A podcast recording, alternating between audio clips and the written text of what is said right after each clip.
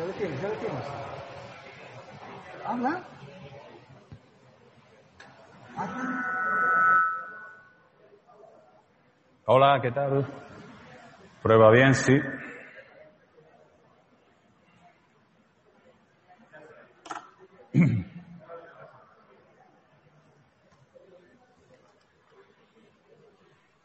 Hola, buenos días. Buenos días, ¿qué tal? Hola, ¿qué tal? ¿Me oyes bien? Yo perfectamente. ¿Tú nos Bueno, escuchas bien? acuerdo. ¿Y la cámara bien? Sí, todo bien. ¿El sonido bien? Cámara y sonido bien, todo bien. Machei, me has dicho, ¿no? Sí, Machi. Eh, Rafa, una cosa. Dime. ¿Nosotros hablamos, dialogamos? ¿O tú me preguntas, yo te contesto? ¿O es una cosa abierta? Es una cosa abierta, pero yo te iré preguntando. Tú vienes preguntando. Sí, yo te voy preguntando, pero en cualquier caso es una conversación abierta, que igual yo también eh, meto alguna... Y si, si se me ocurre alguna pregunta para plantearle a ti, eh, ¿la hago? Pues si quieres hazla, sí. Pero vamos. Vale, vale, no. Y- y lo digo porque como estamos hablando de una Europa y unos valores comunes, a veces hay un desconocimiento de la realidad europea en Polonia y de la realidad polaca en el occidente de Europa.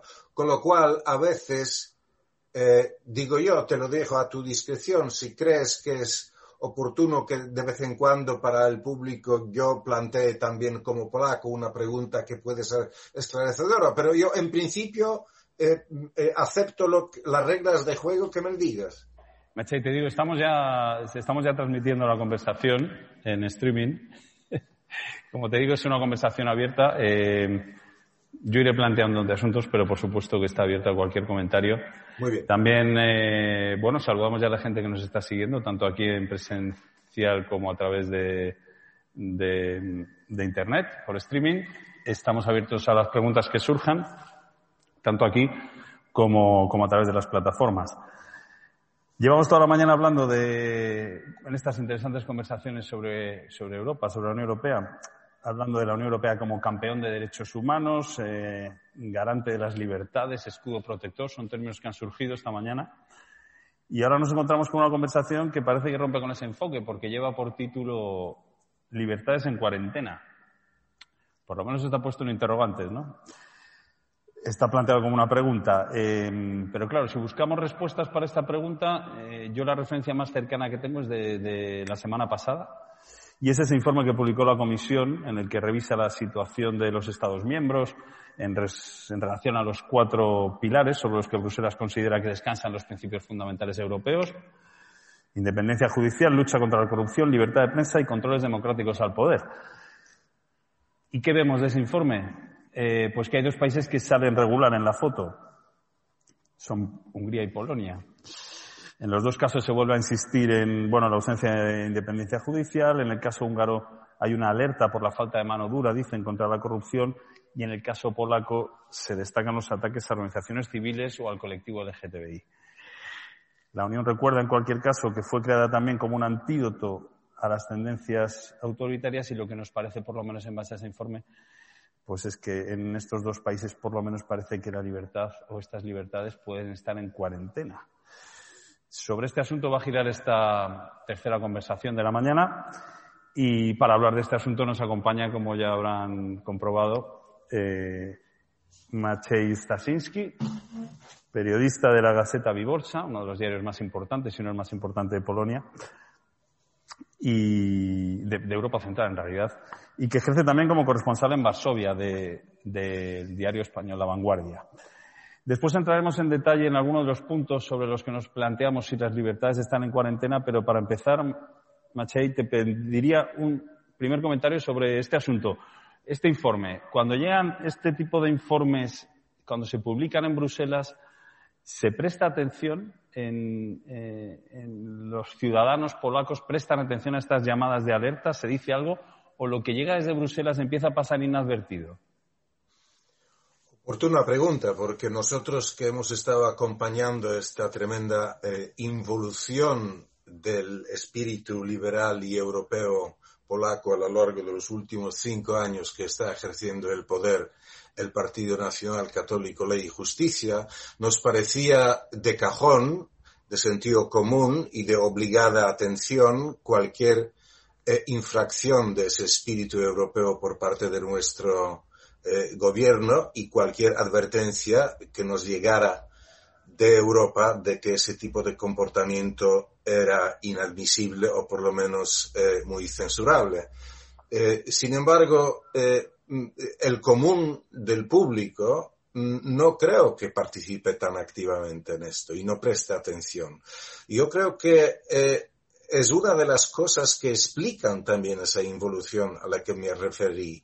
La indiferencia del público, o del grueso del público, de una gran parte del público polaco, sobre todo el electorado eh, eh, nacionalista o aquella porción de, la opinión pública polaca que pasa de las elecciones. Eh, no, no, no, no, participa, no vota. Eh, creo que la indiferencia de esa parte de, de, de los polacos explican tanto el relativo éxito de la política nacionalista a lo largo de los últimos cinco años, como eh, la falta de éxito de todas aquellas fuerzas eh, políticas, intelectuales polacas que llaman la atención sobre los peligros de esta involución. Eh, en resumidas cuentas, si yo he de, contestar a esta pregunta con una frase, con una frase digo, no, desgraciadamente, no todos los polacos se dan cuenta de los peligros de lo que está ocurriendo en Polonia y no, no, eh, eh, no es suficiente la parte de la opinión pública polaca que se lo tome a pecho, que se diga en Europa sobre lo que está ocurriendo en nuestro país. Y hay una parte minoritaria todavía, fiel electorado, digamos, de los nacionalistas, que recibe estas advertencias como clásicamente se, se, plantea en el nacionalismo, una injerencia en los asuntos internos en el orgullo nacional de los polacos, que esto ya es el colmo. Pero esto existe.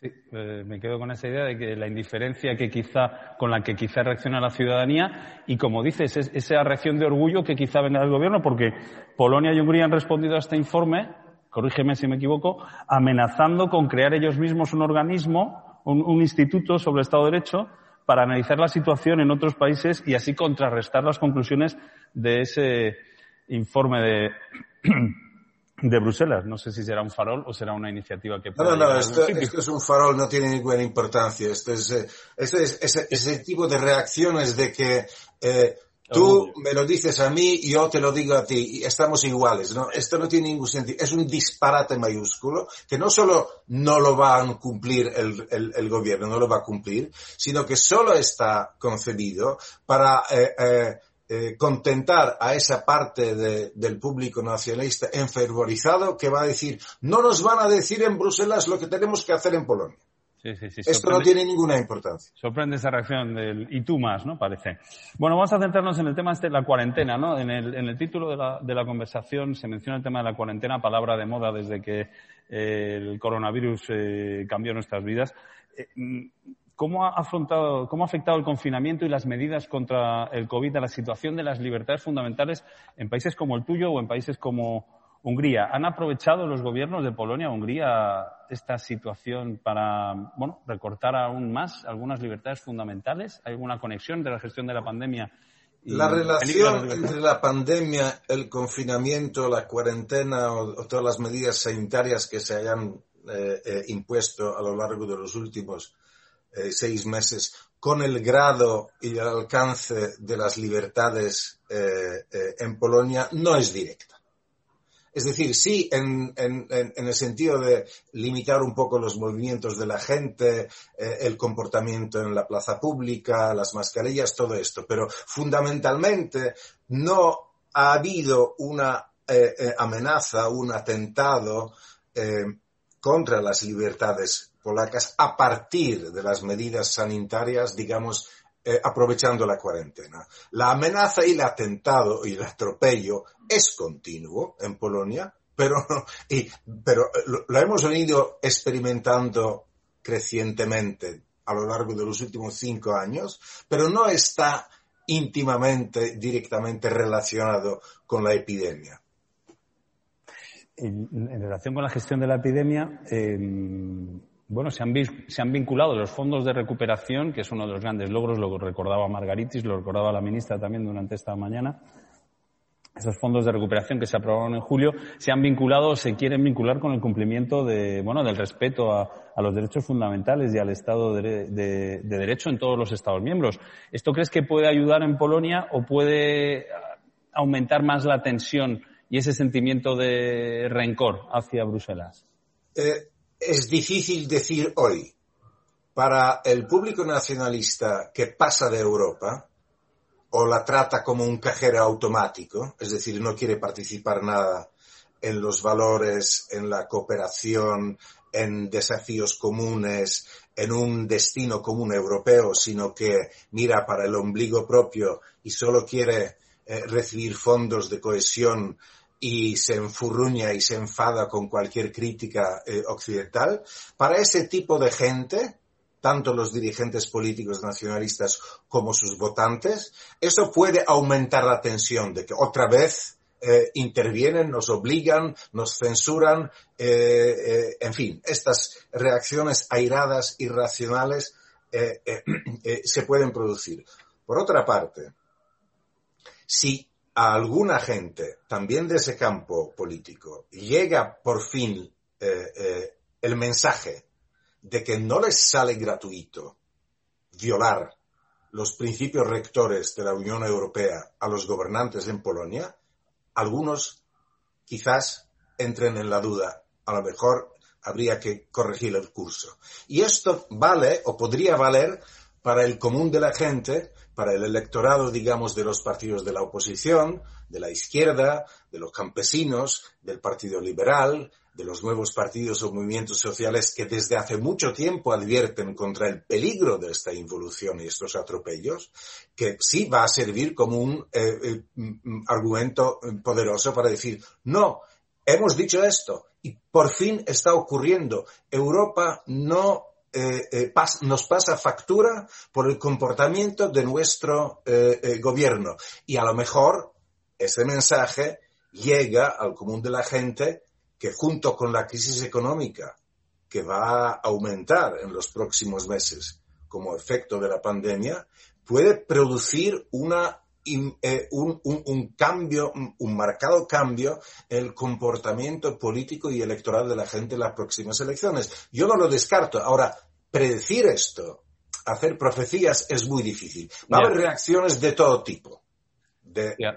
Veremos, es difícil hacer profecías, veremos si cambia. Pero de momento yo leía, escribías con Julio al hilo de este, cuando se aprobó este fondo, que, bueno, que directamente el primer ministro Morevicky ya decía que, que, eso de condicionar los fondos al cumplimiento, al respeto del Estado de Derecho, pues que era solo una hipótesis y que era papel mojado, ¿no? Porque tanto Hungría como Polonia tienen derecho de, a veto. O sea que es difícil, ¿no? Que, que, que al final se traduzca esto en, medidas concretas o en un, en un, cambio, en una reacción por parte de estos gobiernos. Vamos, si te parece, a centrarnos en algunos de los puntos, antes de pasar a hacer eh, preguntas, que ya nos ha llegado alguna.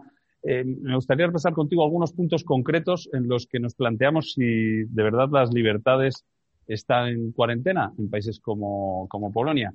Uno de los que más hemos hablado en los últimos años, es un tema que ya es recurrente porque hace dos o tres años que hablamos de él, es el tema de la reforma judicial en, en Polonia, ¿no? Primero se fue aquella, y aquel intento por adelantar la jubilación de los jueces del Supremo.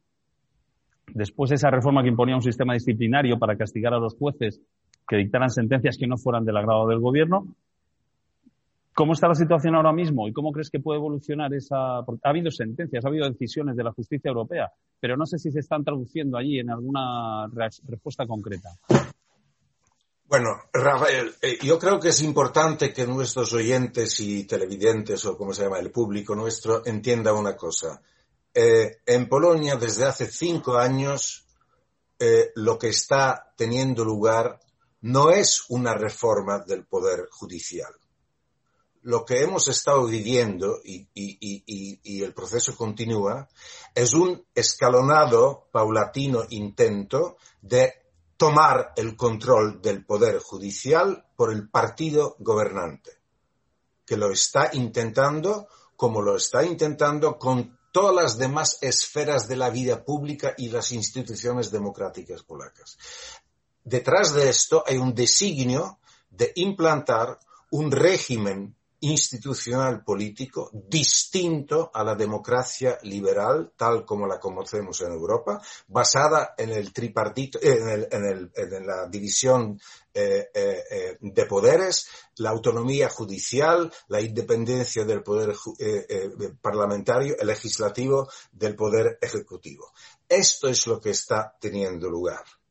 Esta no reforma, sino toma, ocupación del Poder Judicial empezó al día siguiente después de ganar las, elecciones por el Partido Nacionalista, con la toma del poder constitucional, para que la, institución más importante del, de, de control del Estado de Derecho, el imperio de la ley, que es el Tribunal Constitucional, no pudiera censurar las acciones del partido gobernante y del gobierno. Allí empezó. Las cosas que usted citó, eh, eh, la, la, jubilación prematura y obligada de los jueces y muchas más eh, eh medidas como la creación en una nueva sala del, del poder del Tribunal Supremo, el intento de eh, censurar o perseguir a los jueces por sentencias que emiten porque no son de agrado del gobierno. Toda una serie de medidas continuas que está tomando este gobierno son de todo punto anticonstitucionales, no solo anti-europeos en el sentido de violar estas normas que está censurando la Comisión Europea el Parlamento Europeo. Son inconstitucionales dentro de Polonia, atentan contra la Constitución polaca. La Constitución polaca está siendo en este aspecto, sobre todo en la autonomía del Poder Judicial, sistemáticamente violada por este gobierno gracias a su mayoría parlamentaria, que la han convertido en un ídolo, diciendo que si somos mayoría, lo podemos, podemos hacer lo que nos dé la gana, lo que nos salga de las narices y nadie nos va a censurar, ni la oposición interna ni Europa. Ahora bien, la situación no ha mejorado, la situación continúa, esta, eh, eh, esta, esta ofensiva por eh, reducir, someter al Poder Judicial continúa. Hoy mismo, la, la sala disciplinaria creada por el gobierno para perseguir a los jueces indóciles, eh, eh, va a tomar una decisión para quitar la inmunidad judicial a uno de esos jueces indóciles que pasan sentencias eh, autónomas eh, eh, con desagrado del gobierno. Igor Tuleya es uno de estos. Igor Tuleya, vale la pena eh, recordar el nombre, es uno de estos jueces que está siendo desde hace mucho tiempo perseguido y hoy esa Cámara o no, la, la, la, sala disciplinaria del Tribunal Supremo, sala que es ilegal, es inconstitucional y a la luz de la Constitución polaca y de la legislación europea no tiene validez de un tribunal, le amenaza con eh, eh, eh, suspender a ese juez. Si esto se produce, será un nuevo atropello, pero uno más de una serie que interminablemente se produce eh, eh, continuamente en Polonia. Maciej, voy a aprovechar para preguntarte por una cuestión. Yo estuve, visité Polonia hace dos años, año y medio, dos años, y, y, me explicaba, me gustaría preguntarte por el origen de esta reforma, porque hablaba con un experto en Derecho, un profesor de la Universidad de Cracovia, y él me explicaba que el partido, el gobierno, lo justificaba en romper con la herencia de la época soviética. Pero él me decía... Es una tontería, no, esto no, es una no tiene ninguna importancia esto. No, no, esto es un pretexto absolutamente falso. Eh, decir en el año 2015, sí.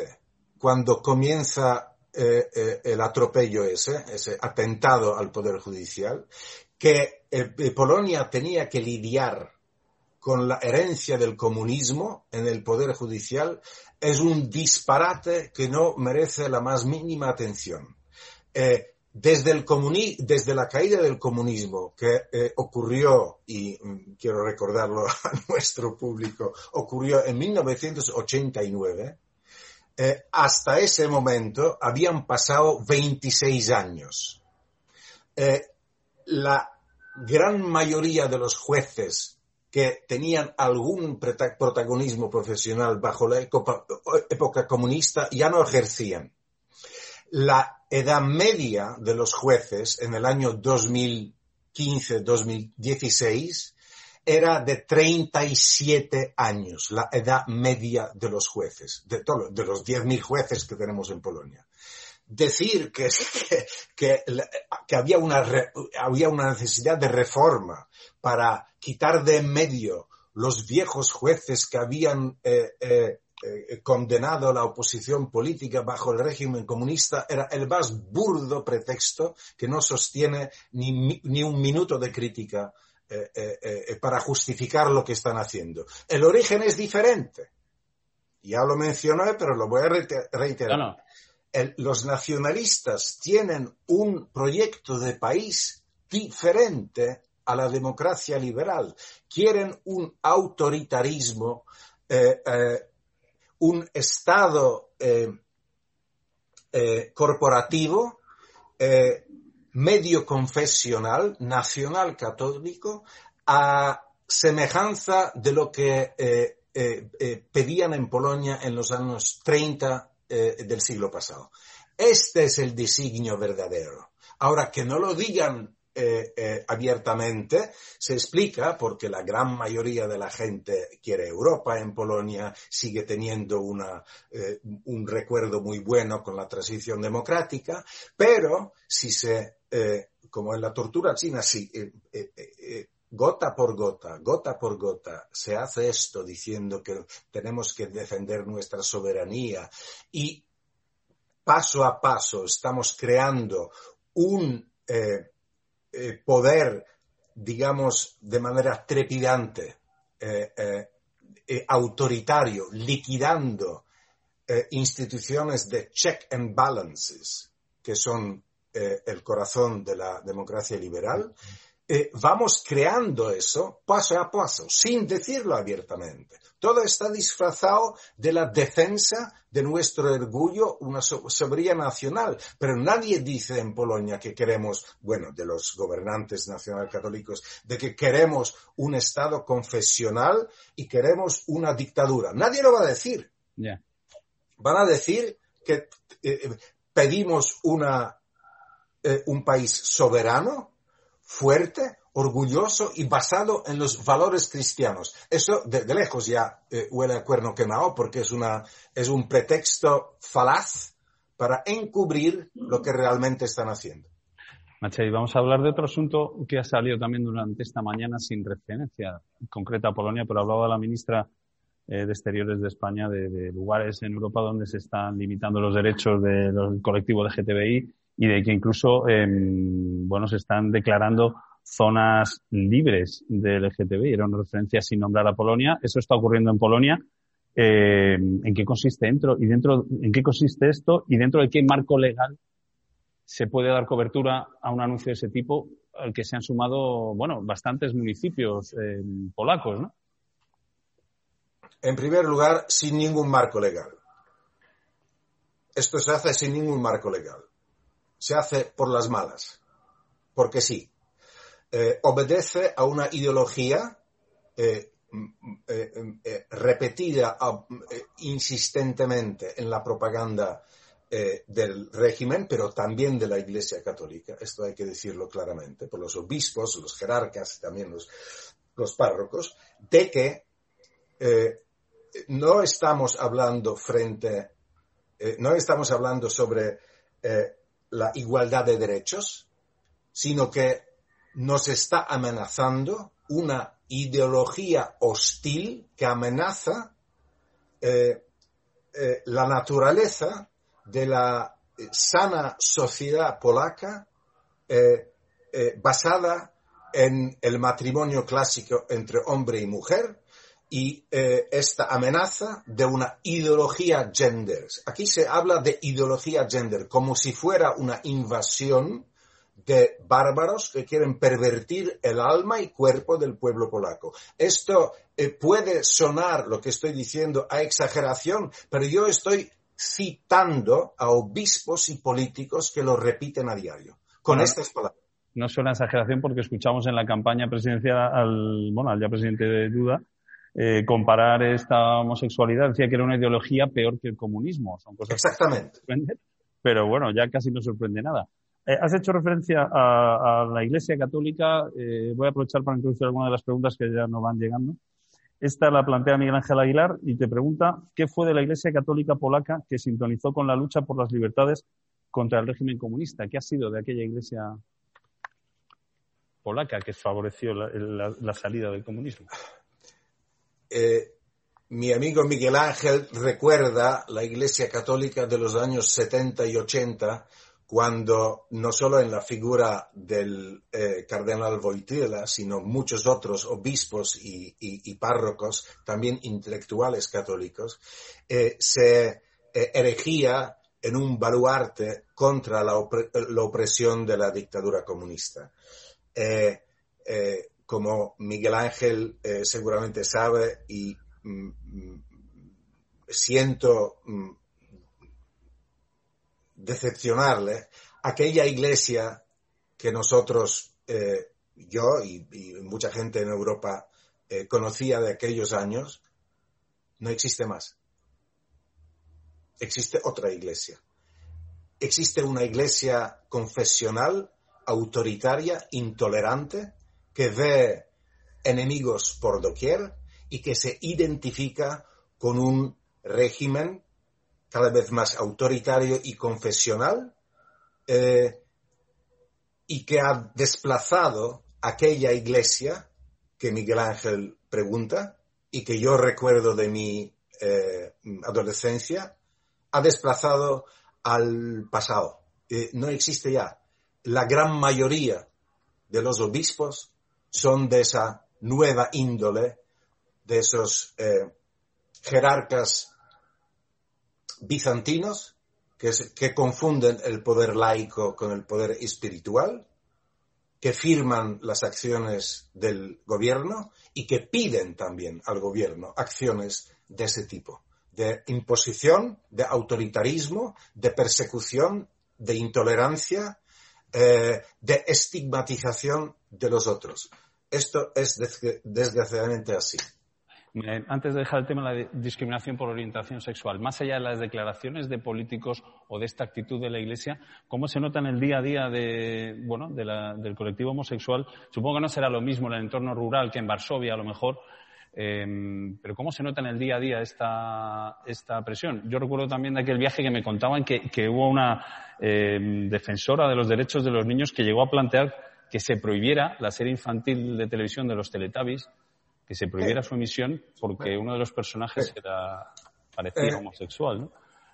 Suena broma, pero bueno, hay un fondo. No, no, no es ninguna broma, no es ninguna broma. Los efectos eh, perjudiciales de toda esa propaganda, de ese ambiente creado desde el poder y desde los púlpitos, eh, se nota en todas partes. Legalmente no tiene ningún marco, pero hay una sensación de agobio y acoso por esta gente. Están siendo eh, insultados, ofendidos, agredidos en público. Ha habido golpizas eh, eh, en público de, gente de la comunidad LGTB. Hay una continua propaganda hostil en los medios de que estos son los pervertidos, que no son buenos polacos, que nos amenazan y tal. entonces, aunque no se haya producido ninguna discriminación por ley, sí hay eh, eh, un, ambiente de derribo y acoso que esta gente está sufriendo. Hay unos índices eh, de depresión e incluso de suicidio entre esa gente joven que se sienten excluidos, discriminados, estigmatizados y algunos piensan en irse del país. El ambiente está aquí. No hay un, un, palo legislativo, porque a esto todavía eh, el gobierno no se atreve, y la declaración de lo que, de, lo que denuncia eh, la Unión Europea, la declaración de esas zonas libres de la ideología gender o de la comunidad LGTB, no son más que un, eh, eh, una declaración de principios, digamos así, un, pero también es una expresión de un ambiente de odio e intolerancia.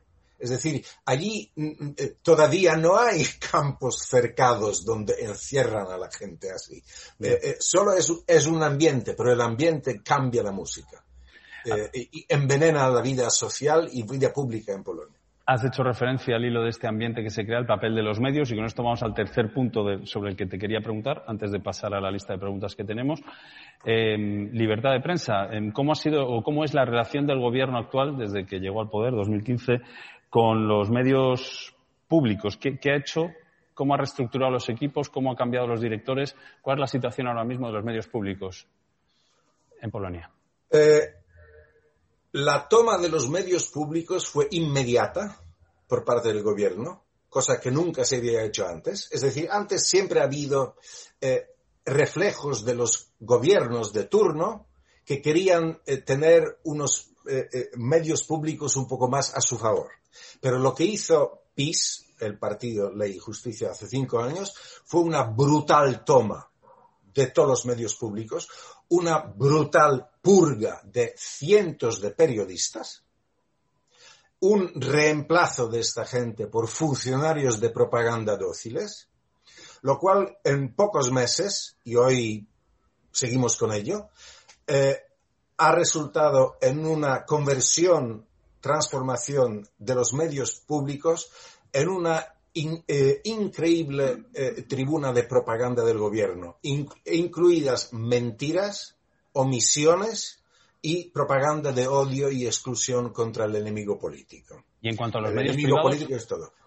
Eh, eh, esto, la, la, toma de los medios públicos, que fue la parte de la pregunta, es, es completa y continúa en el mismo sentido. Ahora, falta para cumplir la tarea de la toma de los medios de difusión eh, eh, todavía los medios independientes privados. Y esto es, una, es un duro eh, hueso de roer para el régimen, que lo está intentando, pero topa con ciertas dificultades. Pero el eslogan actual, el lema actual, desde que el presidente Duda ha, ha, ganado las elecciones y que el gobierno cada vez menea para tantear el terreno hasta donde puede eh, llegar, es repolonizar los medios. Se sobreentiende que los no polacos son hostiles, si son propiedad de otro capital, son hostiles a los intereses de Polonia, son ajenos eh, y, y, tenemos que retomarlos. Esa es la, esa es la, eh, apuesta eh, siguiente en, la, en, el tema de los medios del régimen, que todavía están en el aire, todavía está en la fase de los proyectos. Sí, sí, pero se quiere, pero dos... se quiere limitar la participación en el accionariado, ¿no? De medios privados de, de bueno, de empresas o de personas sí. de otros países, ¿no?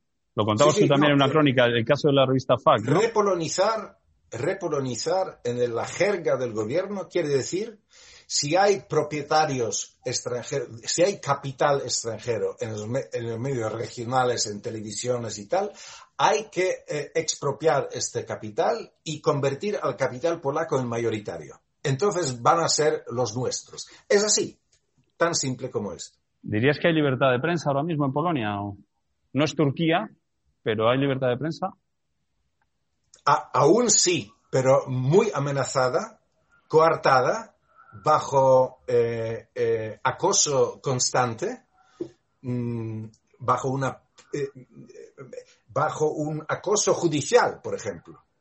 Eh, Gazeta de Borcha, que es el diario que yo represento, el mayor de, esta parte del mundo, independiente desde hace 30 años, está siendo continuamente acosada con denuncias judiciales de políticos eh, eh, eh, nacionalistas relaciones con el gobierno por difamación, por libelo, por lo que fuera, para llenarlos de causas judiciales en las que nosotros tengamos que poner dinero y todo esto. La 99% de, de casos Gazeta gana, porque todavía hay, todavía hay tribunales que son independientes y fallan según el criterio eh, eh, de jurisprudencia y no se pliegan a la obediencia eh, política, pero el acoso es constante. Paso ya unas preguntas, si te parece. Em, te pido brevedad porque nos estamos quedando ya sin tiempo. Nos quedan unos 20 minutos, 25. Em, esta tiene que ver con esta indiferencia de la ciudadanía a la que hacía referencia al comienzo. La plantea Pedro González, de la revista Talayar y nos dice, ¿podríamos estar asistiendo al síndrome de la rana hervida? O sea, a que los ciudadanos vayan aceptando como normal los progresivos recortes de libertades hasta que cuando quieran reaccionar se encuentren ya sin fuerzas. ¿Crees que eso está pasando en Polonia? Esto puede pasar. Yo no quiero hacer una mala profecía, pero eh, si, el, si el proceso que estamos eh, eh, viviendo, experimentando a diario, continúa sin eh, dique, sin eh, eh, resistencia, al final del camino es esto. Al final del camino es otro sistema. Es una Polonia autoritaria,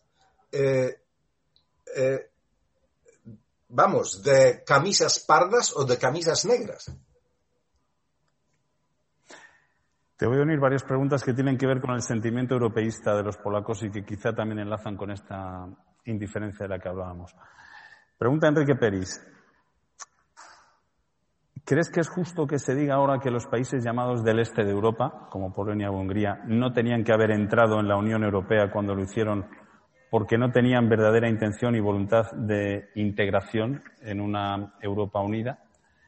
Y sobre este mismo tema del sentimiento europeísta, si, si existía o no, Miguel Ángel Aguilar mmm, pregunta también qué ha sido aquel fervor europeísta que Polonia podía tener cuando era país candidato y por qué ahora se ha instalado en ese desafecto.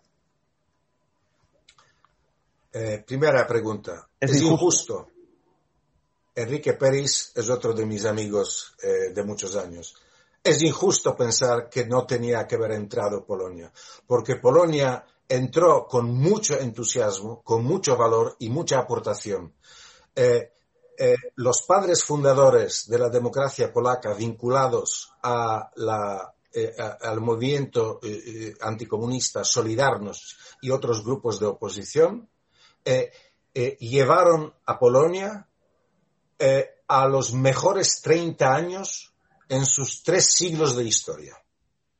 Esto fue un sentimiento absolutamente compartido por todo el mundo, o casi todo el mundo, que tenía voz eh, y deseo eh, que expresar eh, en los años 80 y 90. Junto con Wałęsa, Lech Wałęsa, Solidarność y los padres fundadores de tal, hemos llegado a Polonia, creo que por, digo, a Europa, con mérito propio, y creo que hemos aportado a Polonia también bastante, y hemos recibido de Europa un montón de cosas importantes en términos de cultura, civilización, eh, conciencia de solidaridad europea eh, y eh, valores de libertades, respeto a la ley, pluralismo, Estado de Derecho, libertad de prensa y todo esto. ¿Y dirías Entonces, que sigue siendo europeísta el ciudadano polaco? ¿Sigue creyendo, sigue queriendo Europa? Sí, esto es una paradoja porque las elecciones las va ganando un partido eh, subrepticiamente antieuropeísta que trata Europa como un cajero automático solo, pero un, noven, un 85% de polacos es euroentusiasta. Esto es una paradoja, eh, eh, ¿cómo decirlo? Es como una disonancia cognitiva, ¿no?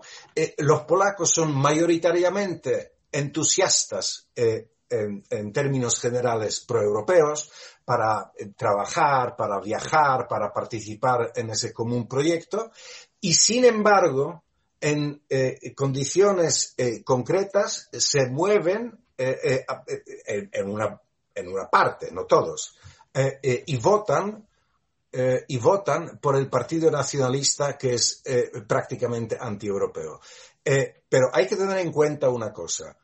El electorado activo y eficaz de los nacionalistas no pasa del 30%. Nunca ha pasado. Veintitantos por ciento, veinte, veinticinco en las distintas elecciones. Es la debilidad del resto del espectro político, de los no votantes, de los que vacilan o, de, de, los que dispersan sus votos, la que convierte el partido gobernante en realmente gobernante. Es decir, nuestra debilidad, digamos, de los europeístas liberales les da la fuerza relativa a estos eh, eh, que gobiernan. Claro, es una paradoja propia de una democracia. Claro, ha sacado el tema de las elecciones. Yo recuerdo también que en este viaje me comentaba algún compañero nuestro periodista que trabajaba en la Radio Nacional. Decía, sí, es que la oposición odia a Kaczynski, pero es incapaz de articular una alternativa que sea capaz de aglutinar ese voto, que sería la manera de cambiar esta situación. Ese es uno de los problemas de la oposición política en Polonia.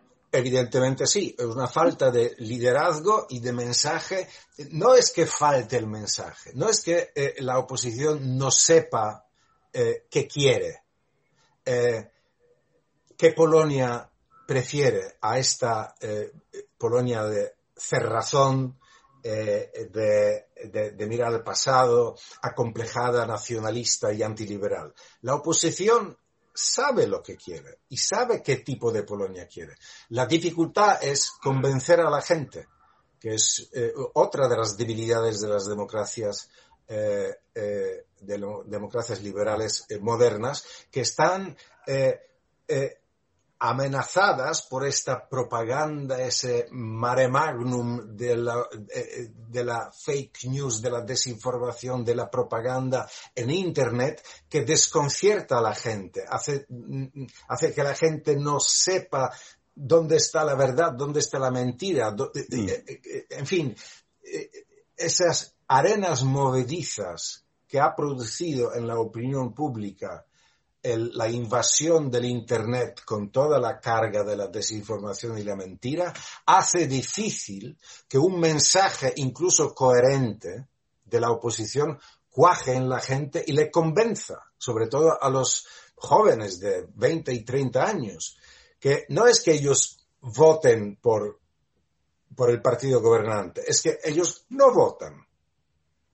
O no saben qué votar les parece una cosa, en fin, no tan importante. Se, se, se ciñen a sus propias vidas privadas, a sus carreras y tal, y no ven, eh, eh, no ven ningún valor en promover la cosa pública, la res pública, mediante su participación cívica y ciudadana en el proceso electoral.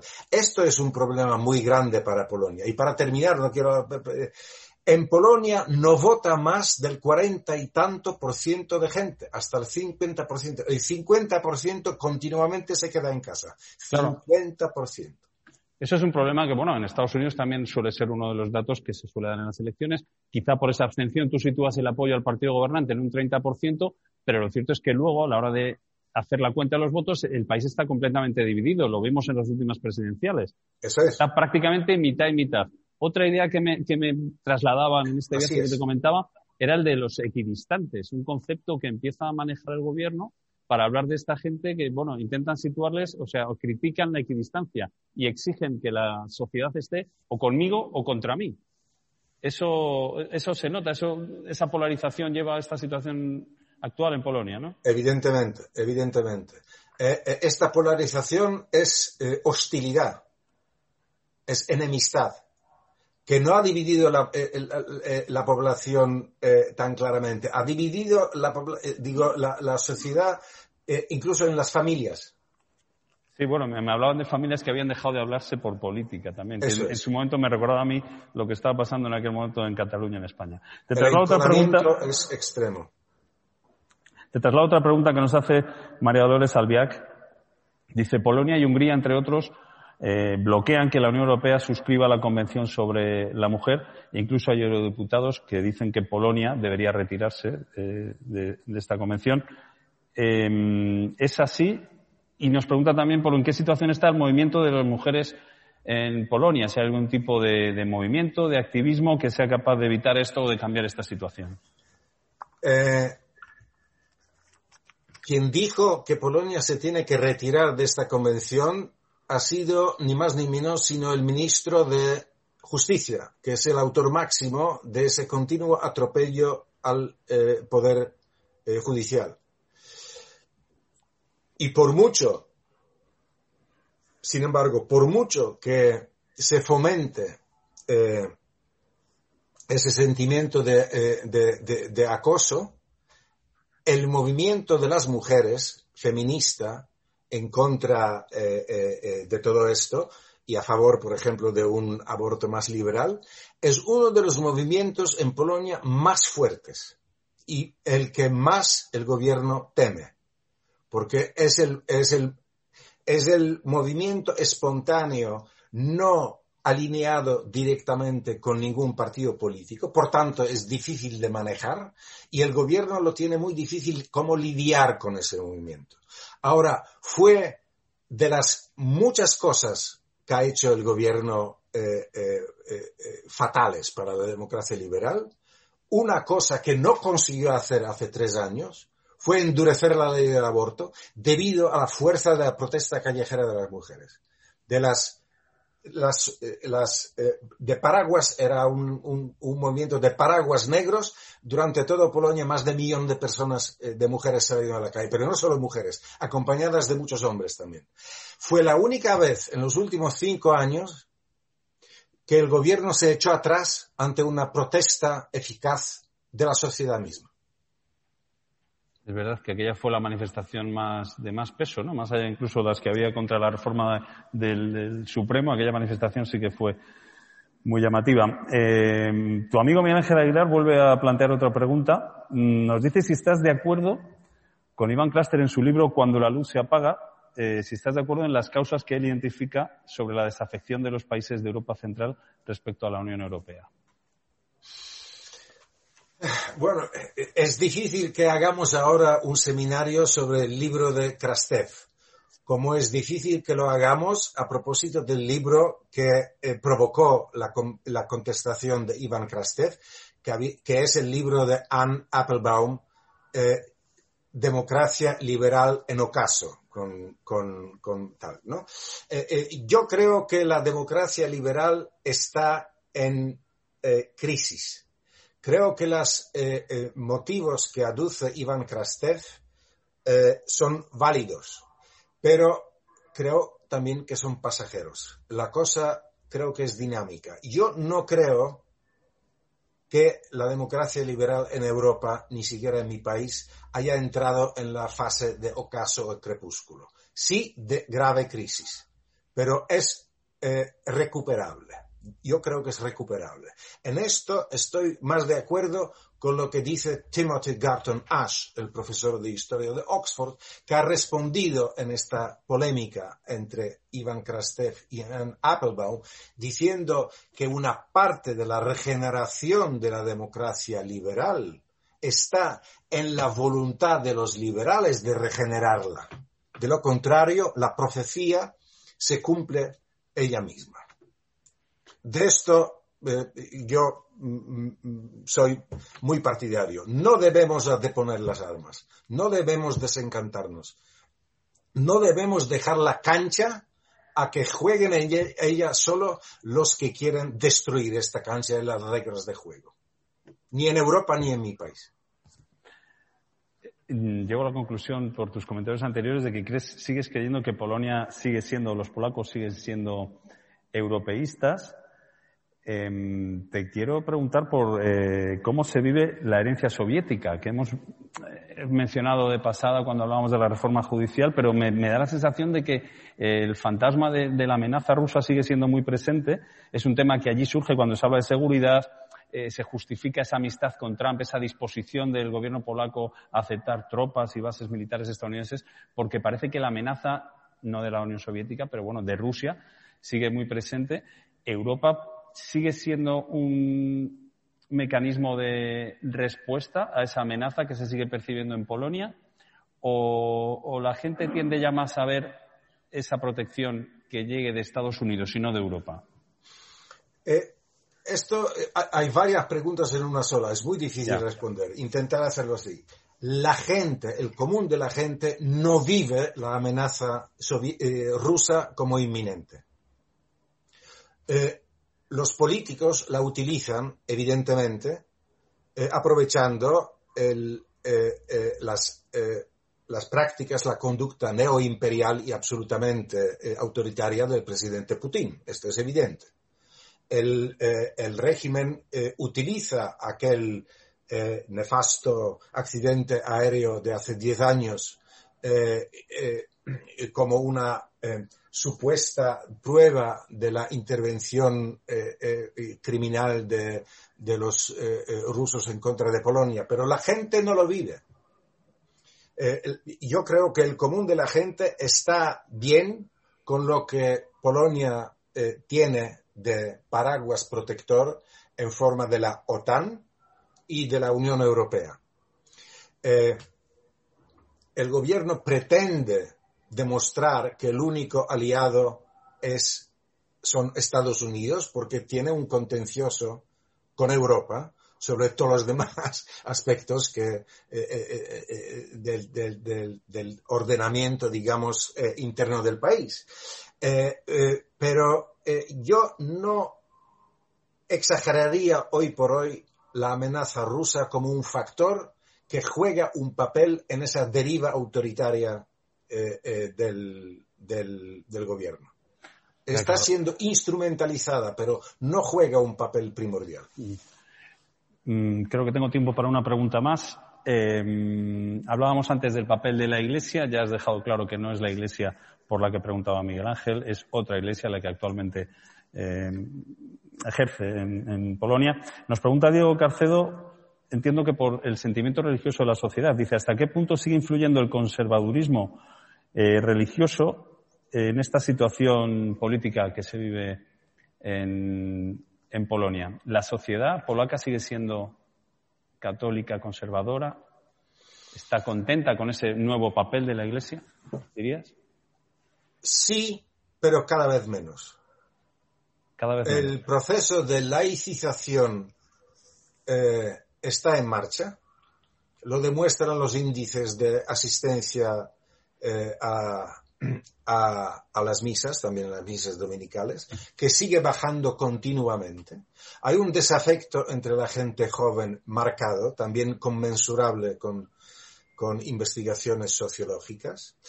Eh, y existe eh, y existe también eh, un, un una creciente indiferencia y desencanto de la gente católica, pero de un mm, nivel de educación intelectual más alto, con el desempeño o con el rumbo que está tomando la jerarquía eh, eh, eh, católica en Polonia.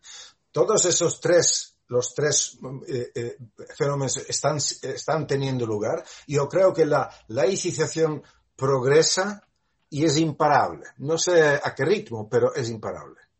Eh, ahora, las líneas divisorias son bastante claras sociológicamente eh, dicho. Es decir, las grandes ciudades son las que menos eh, fidelidad a ese tipo del nacional catolicismo autoritario, intolerante existe.